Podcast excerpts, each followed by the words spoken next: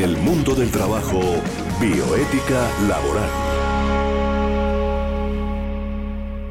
Hoy tenemos eh, nada más ni nada menos que al doctor Adolfo Torres Gutiérrez. Eres actualmente inspector de trabajo de la Dirección Territorial Bogotá. Es también juez especial de paz y es un experto en temas laborales. Le damos la bienvenida. Doctor Adolfo, bienvenido a estos micrófonos de la radio Unipiloto, que es la radio del siglo XXI, la radio que no tiene fronteras. Se origina aquí donde usted está con nosotros y estamos hablándole al mundo entero. Naturalmente que yo digo buenas tardes, pero en otras latitudes nos están escuchando seguramente en la madrugada o en la mañana o en el mediodía, dependiendo mucho del país donde nos escuchen. Doctor Adolfo, bienvenido. Muy buenas tardes, qué gusto estar en la Universidad Piloto, en esta prestigiosa institución y en la emisora. Gracias por permitirme estar con ustedes. ¿Qué hace un juez de paz? Eh, para todos los oyentes, la justicia de paz fue creada en la Constitución del 91 como un mecanismo de distensión, de encuentro de, las de toda la comunidad para hallarle solución de forma equitativa y tranquila a la mayoría de conflictos. Ya vamos a cumplir casi lo que tiene la Constitución, pero infortunadamente... Eh, Más de 25 años. Infortunadamente no se ha dado la importancia al fenómeno y a la figura y nos tienen como, como un poquito escondidos. Claro, claro. Los jueces de paz tienen, eh, digamos, eh, oficinas donde, donde ejercen como jueces de paz. Lo más chistoso del mundo es que nosotros lo único que tenemos es el sol, la luna y donde nos sentamos, es decir, en un parque, en una cafetería donde podamos atender a la comunidad porque somos personas que no podemos ni tenemos que cobrar nuestros servicios porque es en equidad. Claro. Infortunadamente, ni el Estado ni eh, la Administración Distrital nos han prestado ningún apoyo frente a estas necesidades. Pero son elegidos popularmente. Nosotros somos elegidos mediante voto directo de las comunidades, en especial en Bogotá, dentro de cada circunscripción que implica las localidades. Son 20 circunscripciones, que son las 20 localidades en Bogotá. ¿Se requiere ser abogado para ser juez de paz? No, señor. Lo único que se requiere es ser mayor de edad y tener toda la disposición y los principios éticos y morales para participar con la comunidad. Principios éticos, morales, importante. ¿Qué cosa tan importante, doctor Gabriel? Ah? Y es la conexión con la bioética. La conexión con la bioética laboral. Y precisamente nuestro programa de hoy tiene que ver con una situación real que estamos viviendo todos los bogotanos y toda Colombia, que es el tema de la migración laboral, especialmente de Venezuela. Es un tema que se está exportando a muchos países, ¿no es cierto? Hoy estaba escuchando realmente que mm, Chile, por ejemplo, ofreció eh, ayuda a los venezolanos, pero que tienen que someterse a una serie de eh, requisitos importantes allá en su embajada en Caracas. Y pues eh, los países están recibiendo venezolanos, pero no lo hacen eh, de la misma manera como lo hacemos los colombianos, ¿no? Que los, que los colombianos abrimos las puertas para los venezolanos porque son hermanos nuestros que están aquí nomás, en la frontera, y pues ellos simplemente atraviesan la frontera y ya están en nuestro país. ¿Cuáles son realmente eh, las principales ventajas de la migración? Le preguntaría yo al doctor Adolfo. Si lo vemos desde el punto de vista eh, humanitario, pues prestarle el apoyo a todos aquellos que por infortunio o por todas las características que implica la migración estén eh, recorriendo el mundo. En este caso, no solo se debe mirar como un apoyo a ellos, sino como un fortalecimiento a la, la mano de obra calificada, cuasi calificada que puede llegar y al fortalecimiento del enriquecimiento de, eh, país con los saberes y con los entenderes de las personas que vienen, especialmente en relación con el conocimiento cultural y el fortalecimiento cultural y latinoamericano. ¿no? Podríamos decir que la migración es algo que existe hace muchísimo tiempo, ¿no es cierto? Sí, señor. La migración, pues, eh, ha ayudado a que los seres humanos eh, se desplacen en busca de mejores condiciones de supervivencia y también en aras de una mejor calidad de vida.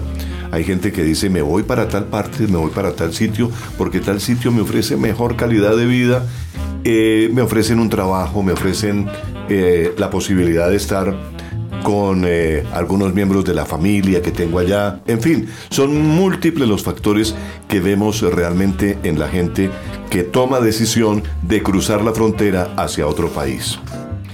Pero muchas veces esas personas no encuentran realmente lo que soñaron. Y hemos hablado aquí en Colombia muchas veces del sueño americano, del sueño americano, y ese sueño americano muchas veces no se cumple, ¿no? Correcto, sí señor. Es que el problema del sueño americano es circunscrito a la factor económico más no a factores de crecimiento, de valores éticos, de valores profesionales, de creación de eh, los principios del trabajo moderno, no como un fenómeno económico, económico, sino como un fenómeno de enriquecimiento social, de engrandecimiento de la comunidad y de aquellos factores que debemos tener en cuenta hoy, como son la bioética, como es la naturaleza, como es el cuidado de los recursos naturales y el trabajo frente a estos fenómenos. Doctor Adolfo, eh, desde, desde los años 70 aproximadamente, 1970, se viene hablando en el mundo de una cuestión que se llama la globalización. Entonces, por culpa de la globalización, tenemos que estar realmente, eh, digamos que, unidos al mundo entero, ¿no es cierto? Sí, señor. Eh, ¿Cuál es la, relación que hay, eh, preguntaríamos, en torno a la globalización? ¿Por qué la globalización de los diferentes países que la han aplicado es una ventaja? Lo que sucede es que si vemos a partir del 70-80, con el fenómeno del de, ya pasar de una era industrial a postindustrial, con la aplicación de nuevas técnicas y nuevos fenómenos tecnológicos, es menester que todos aquellos países y todos aquellos que reciben migrantes vean en ellos un aporte, aporte que se requiere no solo desde, desde, el fenómeno económico, reitero, sino desde el momento en que ellos llegan a fortalecer los procesos culturales, asociativos, de creación de riqueza, no entendido como el dinero en sí, sino como la creación de riqueza frente a fenómenos como los valores agregados, que en este caso vienen siendo eh, los principios del ser humano, los valores éticos, los valores morales y sobre todo y en especial ver el trabajo y la migración no como una invasión, sino como un fenómeno de fortalecimiento y de apoyo a todos aquellos sectores que lo requieren en el mundo. En especial en, Colombia tenemos a Venezuela, en Europa vemos la migración de todo lo que es eh, África subsahariana y todos los demás países que, que están vecinos de Europa. Sí, y podríamos resumir las ventajas y beneficios de la migración laboral con un aumento progresivo de las remesas, con adquisición e incremento de conocimientos y competencias, con inversiones productivas en el país de origen, con generación de empleo, con investigación, desarrollo e innovación y con redes internacionales de comercio. Hablando precisamente, Gabriel, ya que tú lo tocas, la parte de aumento progresivo de las remesas, me parece que ha sido el factor económico más importante que se ha tenido en cuenta. Porque muchas personas se van tras ese sueño americano de conquistar otro país y eh, precisamente logran, algunos de ellos lo logran, pero en beneficio de sus familias empiezan a mandar platica eh, dinero y eso eh, ya suma una cantidad muy, muy importante, ¿no es cierto, doctor? Sí, señor. Si lo vemos en los estudios que se tienen, eh, a, dice así, los países que más demandan mano de obra son principalmente los altamente desarrollados. En este caso, en este caso sería eh, Estados Unidos, donde percibe la mayor cantidad de mano de obra de América Latina, sigue eh, Canadá y España. Se calcula que en el 2007 la economía latinoamericana recibió unos 65 mil millones de dólares, lo que acrecentó y fortaleció el Producto Interno Bruto de esta, de esta región. Claro que sí, ahí tenemos precisamente unas cifras muy importantes. Y sobre ese aumento progresivo de las remesas hay que decir que, la, eh, que trae consigo el progreso de las familias aquí en Colombia. Muchas familias han comprado casita, se han organizado mejor, eh, viven una, una, calidad de vida mucho mejor desde que su hijo, su eh, sobrino o un familiar muy cercano está viviendo en otro país y les manda una remesa mensual. Esas, esos dólares que llegan al país ingresan también a la ventanilla del Banco de la República y eso también beneficia al país, ¿no es cierto? Sí, señor. Aquí vemos cómo ya, eh, por ejemplo, en Colombia, Brasil, México, China, eh, con las remesas se está fortaleciendo, por, ejemplo, el saneamiento básico ambiental. Muchas familias están adquiriendo su primera casa, su primer sitio donde pueden vivir y dándole una mejor educación a sus hijos. Las remesas en este aspecto tienen un gran valor agregado, no solo económico, sino en la generación de una mejor vida y una mejor estructura social de los países, de los trabajadores emigrantes. Nos llaman los países tercermundistas. ¿No es cierto? los, que, los que vamos eh, a colaborar con los países del primer mundo. ¿Por qué? ¿Por qué nos están llamando así? Infortunadamente todavía tenemos la percepción económica de, lo que, de que lo que vale es el, dinero, el factor económico, el peso, la plata o el oro. Pero en América Latina y los países del tercer mundo, entre comillas, como se dice, se está encontrando otros valores, los valores sociales, los valores éticos, los valores morales y sobre todo los valores del cuidado de la naturaleza, que va, va a valer más un vaso de agua que un litro de petróleo. Algo muy importante que vemos como ventaja también desde el punto de vista, ya lo mencionó Gabriel, es la adquisición e incremento de conocimiento y de competencia cuando nos vamos a otro país, porque nos eh, brinda la oportunidad de estudiar, de aprender un idioma mejor, tal vez lo, lo aprendimos acá, pero no lo hablamos o no lo dominamos fluidamente, pero eso nos da la oportunidad de irnos y prepararnos mejor en, el tema y en la profesión que, que, escojamos, ¿no? Lo que tenemos que tener claro es que aquellos que vayan a trabajar o que se dediquen a trabajar en el exterior no solo se queden allá, vengan y practiquen todos sus saberes acá para que eh, modernicemos tanto nuestra industria como nuestros saberes y conocimientos y eso fortalezca la educación y la formación de los jóvenes. Ese sería, digamos, que una parte de la bioética laboral, ¿no es cierto? Claro, Y, y mira que aquí lo más importante en el tema de la migración laboral son los derechos humanos. Y las ventajas que tiene la migración laboral sería como un gana-gana, pues basado en esas remesas de esos trabajadores que están basadas en redes, en innovación, en competencia, en inversiones y empleo. ¿Qué relación tiene esto con la bioética? Pues es calidad de vida. Un, una migración como por ejemplo la que está haciendo Canadá, donde trata un país de superarse a sí mismo, aprovechando, es uno de los países más extensos del mundo, le da oportunidad a todos los sectores de los continentes para que desarrollen esa industria, esa mano de obra ordenadamente. En Colombia tenemos pues eh, sería para hablar de un capítulo de las desventajas de la migración, una crisis en este momento con el hermano país de Venezuela. Y eso ha generado a nivel de migración unas desventajas que habría que enumerar o resumir de la siguiente manera.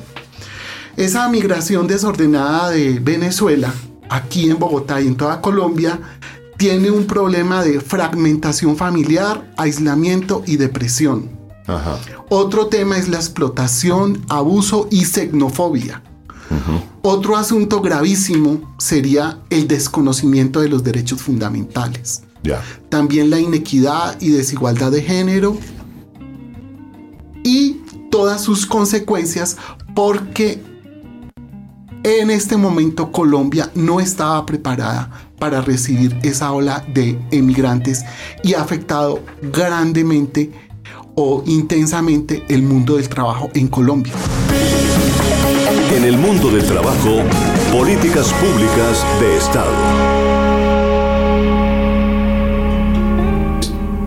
El Estado colombiano ha tenido que implementar políticas públicas con respecto a la migración laboral, ¿no es cierto, doctor Adolfo? Sí, señor. El problema, sobre todo, que ha tenido el Estado o que ha tenido la estructura estatal es que, como lo decía mi doctor Gabriel, nunca se pensó que tuviéramos una migración de este nivel y sobre todo estas características, que la mano de obra que llega de Venezuela infortunadamente no es cualificada, no es de gran calidad, aunque es sin desmeritar el valor de ellos como seres humanos, pero hemos encontrado, se ve que la mano de obra que llega es muy corta en sus capacidades técnicas profesionales y los pocos profesionales que llegan no tienen la capacidad para ser absorbidos por el establecimiento. Y es que recordemos un poquito la historia.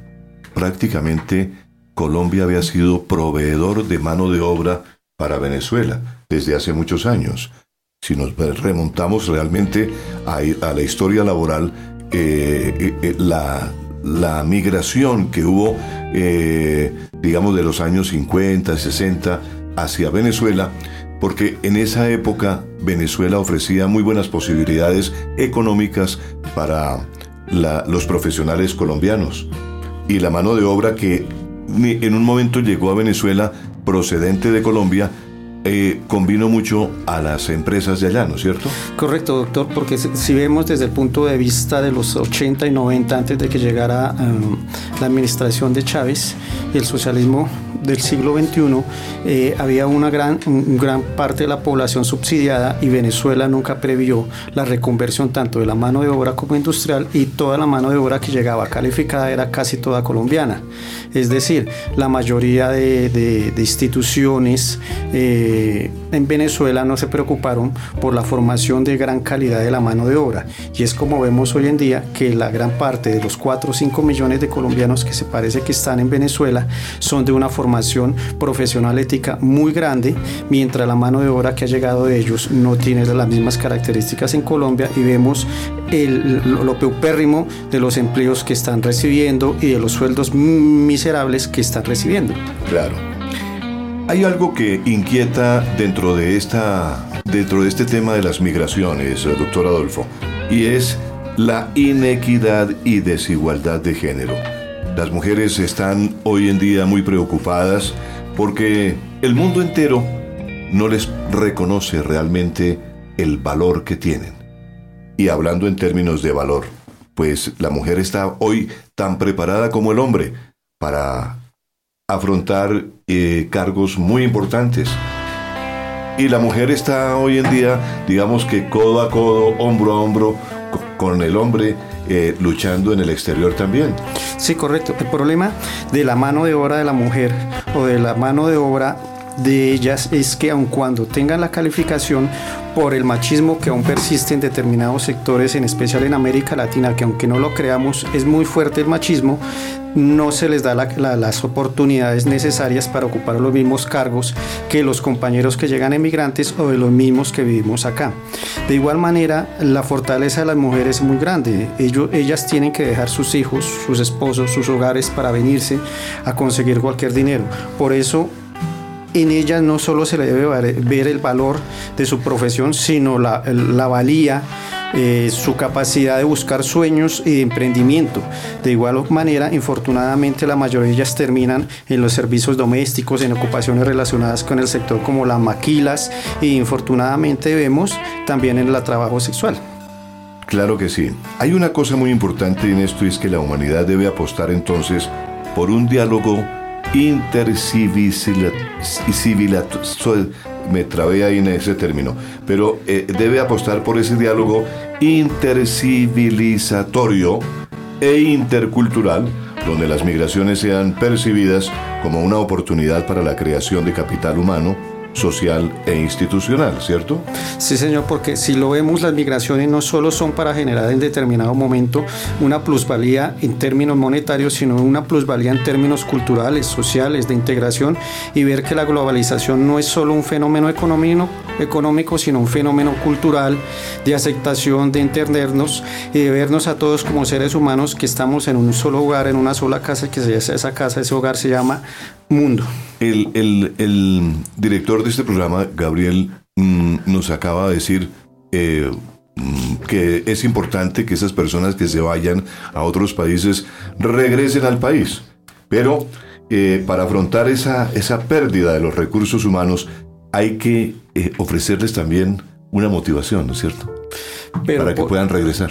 Pero debemos tener claro que aparte del ofrecimiento económico o estructural, debe entenderse que se les debe ofrecer un acercamiento, una aceptación social, una aceptación folclórica, una aceptación de personas, o sea, entendernos como seres humanos por encima de todo y que la valía del ser humano a futuro no es lo económico, no es el petróleo, sino son estructuras de humanas donde nos entendamos, donde nos aceptemos y que unos debemos ayudar a los otros. Le cuento una cosa, eh, bueno, no recuerdo qué presidente fue el que hizo una política de retorno de los eh, cerebros fugados, dando unas ventajas muy importantes. La persona podía regresar al país trayendo todo su, su menaje eh, y trayendo su capital, lo, que hubiera podido ahorrar en el exterior.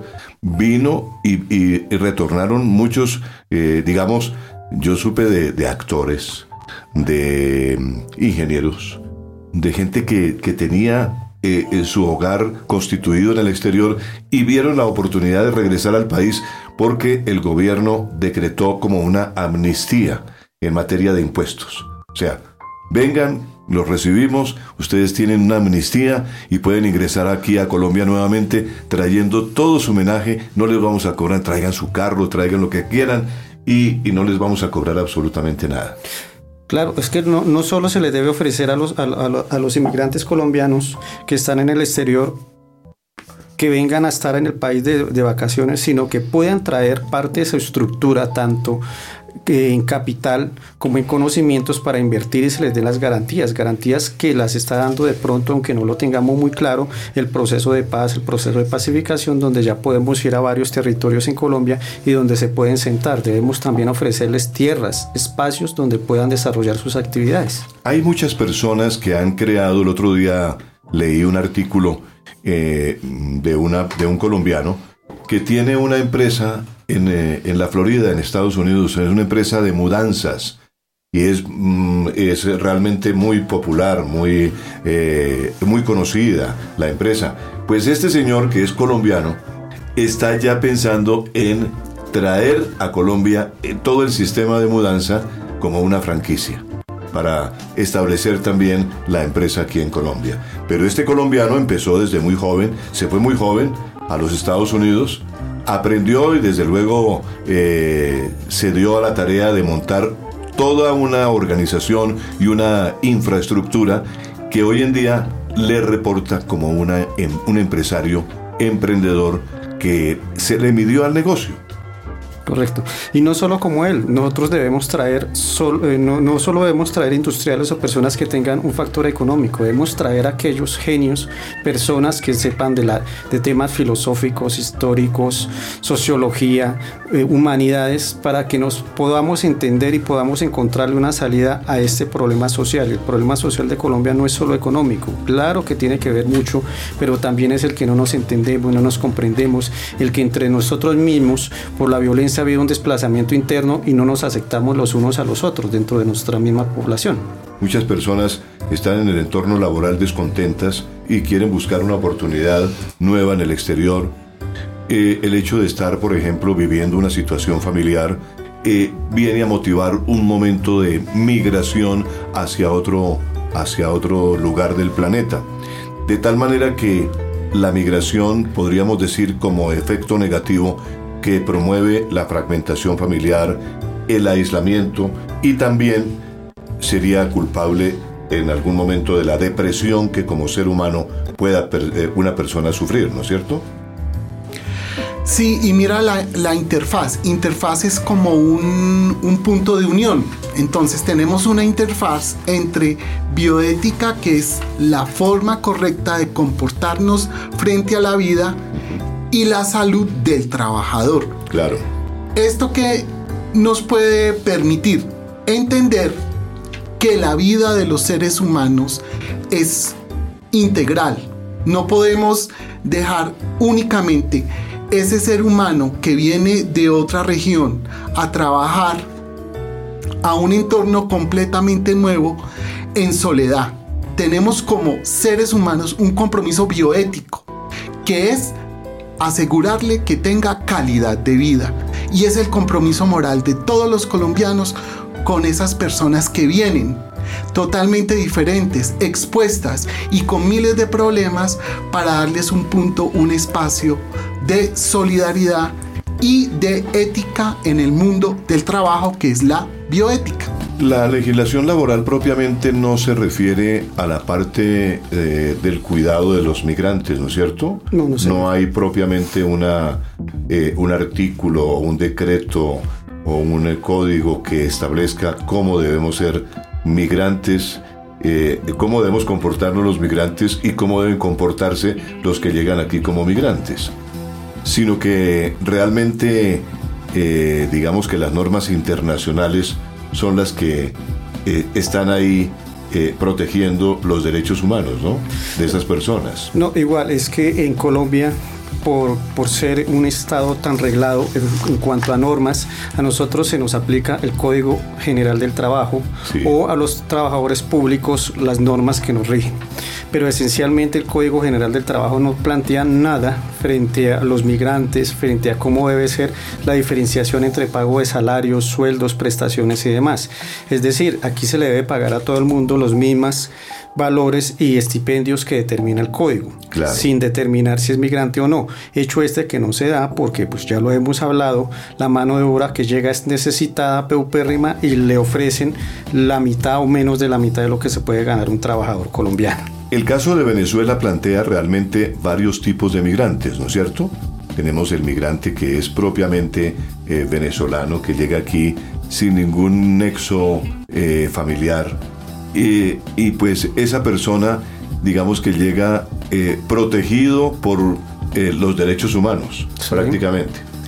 Hay otro tipo de migrante que como Venezuela y Colombia han sido tan unidas, y, y hablábamos de que los colombianos se desplazaron en alguna época a, a- a- a territorio venezolano, tuvieron los hijos allá, nacieron allá, pero entonces esos hijos tienen la nacionalidad colombiana también. O sea, llegan a su país, que, que no es su país de, de- de- de nacimiento, pero que sigue siendo su tierra por el nexo familiar que hay, ¿no? Sí, es que si vemos en la Constitución del 91 se plantea la doble nacionalidad Claro. cuando habla de que eh, pa- padres eh, padres si están fuera del país y tienen hijos fuera del país tienen por derecho propio la nacionalidad colombiana. Claro. Aquí estamos viendo el fenómeno muy curioso que hay papás que llevan o progenitores que llevan en Venezuela y no solo en Venezuela, en Ecuador, en determinados sitios 15 y 20 años. Sí. Ya cuando vienen a Colombia ellos son extranjeros, Sí. aun cuando el mote diga colombiano, pero son extranjeros porque Claro. nunca han vivido acá. Entonces se les está presentando el mismo fenómeno de un inmigrante que no tiene la nacionalidad. Claro. El mal pago, la mala atención, tenerlo aislado, todos los fenómenos que, le, que implica un inmigrante que no es colombiano se le aplica prácticamente al que es colombiano por, por herencia. Hay otro tipo de migrante que le dicen refugiado. ¿Qué es ser refugiado?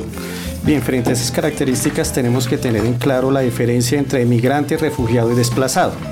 El emigrante, la definición etimológica nos dice que es persona que por motivo no político abandona su país para fijar su residencia en otro, en otro estado, en otro espacio. Claro, es sí. decir, el migrante se somete a irse por voluntad propia, voluntad sin propia. necesidad de persecución, de acoso, etcétera, etcétera. Claro. Mientras el refugiado es una persona que debido a fundamentos, fundamentados temores de persecución por motivo de raza, religión, nacionalidad, de pertenencia a un grupo social determinado o una opinión política, abandona su país de origen o no puede o no desea acogerse a la protección de ese país. Digamos que eso se da muy, eh, muy a menudo dentro de lo que es eh, eh, la parte internacional, ¿no es cierto? Sí, señor, sobre todo en, los países donde hay conflicto, ¿no? Claro. En este, en este momento lo vemos en Siria o aquí mismo en Colombia cuando estaba en, tan violenta la violencia que muchos se desplazaron hacia Ecuador y otros se desplazaron hacia Venezuela, Claro. pero que hoy están regresando, pero se tomaba como refugiados.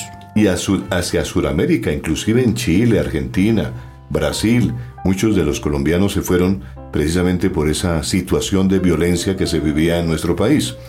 Eh, el desplazado, El desplazado tiene una característica muy curiosa y es interno. Es aquel que se desplaza, por ejemplo, de la costa atlántica y por la violencia, por problemas políticos o sociales, se ve obligado a desplazarse al territorio andino, es decir, Bogotá, que en Bogotá vemos que prácticamente hay de 5 a 10 mil personas que llegan a Bogotá desplazados. Digamos que el desplazado ya eh, no sufre sino solamente la, el cambio de clima, ¿no? Se podría decir, o como alguien dijo, eh, están de turismo. Están de turismo, exacto. Sí. Eh, esa, esas diferencias de migrante, de refugiado, de desplazado, eh, ha dado para que, digamos, organismos internacionales como la ONU, como la OEA, y los organismos, digamos, la, la Organización Internacional del Trabajo, tengan en cuenta esas definiciones? Pues doctor, lo que sucede es que esto ya desde 1960 o 70, cuando se empezó a implementar todo el proceso de desplazamiento y de violencia en el mundo, sobre todo con los palestinos y el, y el fenómeno israelí, se ha tenido muy claro qué es el refugiado, qué es el desplazado y qué es el emigrante. Eso ya está muy claro. El problema es que no tiene una definición clara cuando llegan a los países. Claro. Entonces, puede que la norma lo determine, pero realmente eso se transforma cuando llega el inmigrante a un nuevo territorio.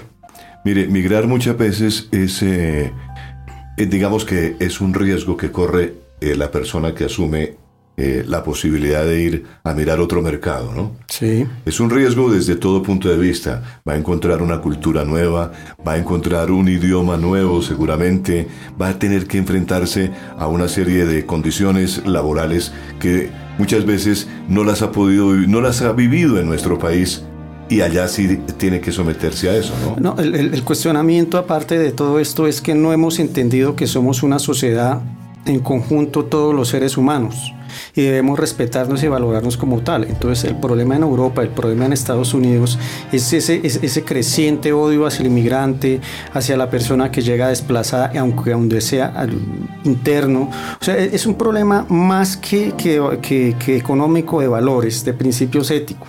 Colombia ha sido un país que ha recibido bien a los migrantes. Tradicionalmente les hemos dado, digamos que, condiciones eh, excepcionales a los migrantes que aquí viene un extranjero, nos habla maravillas y lo admiramos y lo colocamos en la, en la, mejor forma posible, ¿no es cierto? Porque entendemos que nos está trayendo eh, algo, que nos está aportando también conocimiento y, y, como que los colombianos eh, somos realmente como muy amigables. E, esa es una característica, ¿cierto, Gabriel? Sí, y también mira que la grandeza de las naciones históricamente ha sido gracias a la inmigración. Claro. Estados Unidos ha sido un país de migrantes. Y así, el desarrollo, por ejemplo, en Argentina, el desarrollo en Brasil, ha sido por grandes oleadas de migrantes. Colombia históricamente sí tuvo eh, una limitación en el siglo pasado a una legislación en contra de los inmigrantes. Por eso, digámoslo así, que no tenemos tanta riqueza cultural como esos otros países. Entonces mira que la riqueza cultural y la que habla el compañero que es eh, Adolfo, que es la de los valores, se da por la pluralidad. Un principio de la bioética que es la misma vida, es la pluralidad, la diversidad. Entre más diversidad haya, entre más pluralidad haya, hay más riqueza. Entonces tenemos que, digámoslo así, es repensar el tema de la inmigración desde también lo positivo y desde la ética y la bioética. Estamos en el mundo del trabajo y la bioética laboral. Y en este punto pues estamos prácticamente despidiéndonos ya eh, en estos minutos finales, agradeciendo la sintonía de los oyentes aquí en Unipiloto Radio, la radio de la Universidad Piloto de Colombia, agradeciéndole al doctor Adolfo Torres Gutiérrez como inspector de trabajo y como juez de paz que nos ha visitado hoy en el estudio de la Universidad Piloto, en la, de, la, de la radio, eh, aquí en la universidad. Eh, queda usted invitado para otra posibilidad que podamos hablar. Eh, entendemos que usted maneja el tema laboral ampliamente y que nos gustaría realmente que nos visitara más a menudo para que conversemos aquí en el mundo del trabajo y la bioética laboral de esos temas que usted domina. Le agradezco a ustedes, le agradezco a esta prestigiosa institución haberme hecho la invitación y nuevamente le reitero que el problema del, del, ser humano hoy en día y el problema no solo de Colombia, sino del mundo es la pérdida de valores, el vernos como seres humanos y valer no por lo que tenemos, sino por lo que podemos proyectar dentro de nuestro interior hacia el exterior y dejar huella en el mundo. Gracias por haberme invitado. Gabriel, eh, nuestro director, Gabriel Gómez, que también nos acompaña en esta eh, jornada del mundo del trabajo. Y la palabra clave sería tolerancia. Tolerancia. el, tema de la migración laboral es ver al otro, el rostro del otro y entendernos en cada uno en nuestra diferencia. Claro, muchas personas dirían tolerancia, amor y todo lo que se pueda, colaboración, ¿no? Con esas personas, porque dice el dicho, hoy por ti, mañana por mí.